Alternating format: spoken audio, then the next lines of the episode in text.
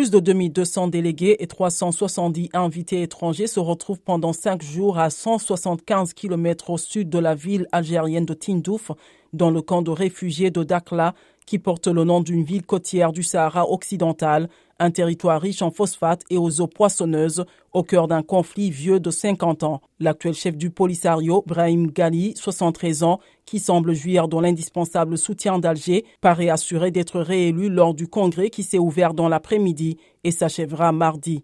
Il s'agit du premier congrès depuis la reprise de la lutte armée fin 2020, a souligné Mohamed Jaislem Beysate, ambassadeur sahraoui en Afrique du Sud. Le congrès se tient alors que le Sahara occidental est au cœur de tensions exacerbées entre les deux puissances du Maghreb. L'Algérie a en effet rompu ses relations diplomatiques avec le Maroc en août 2021 en raison de profonds désaccords sur ce dossier et du rapprochement sécuritaire entre Rabat et Israël.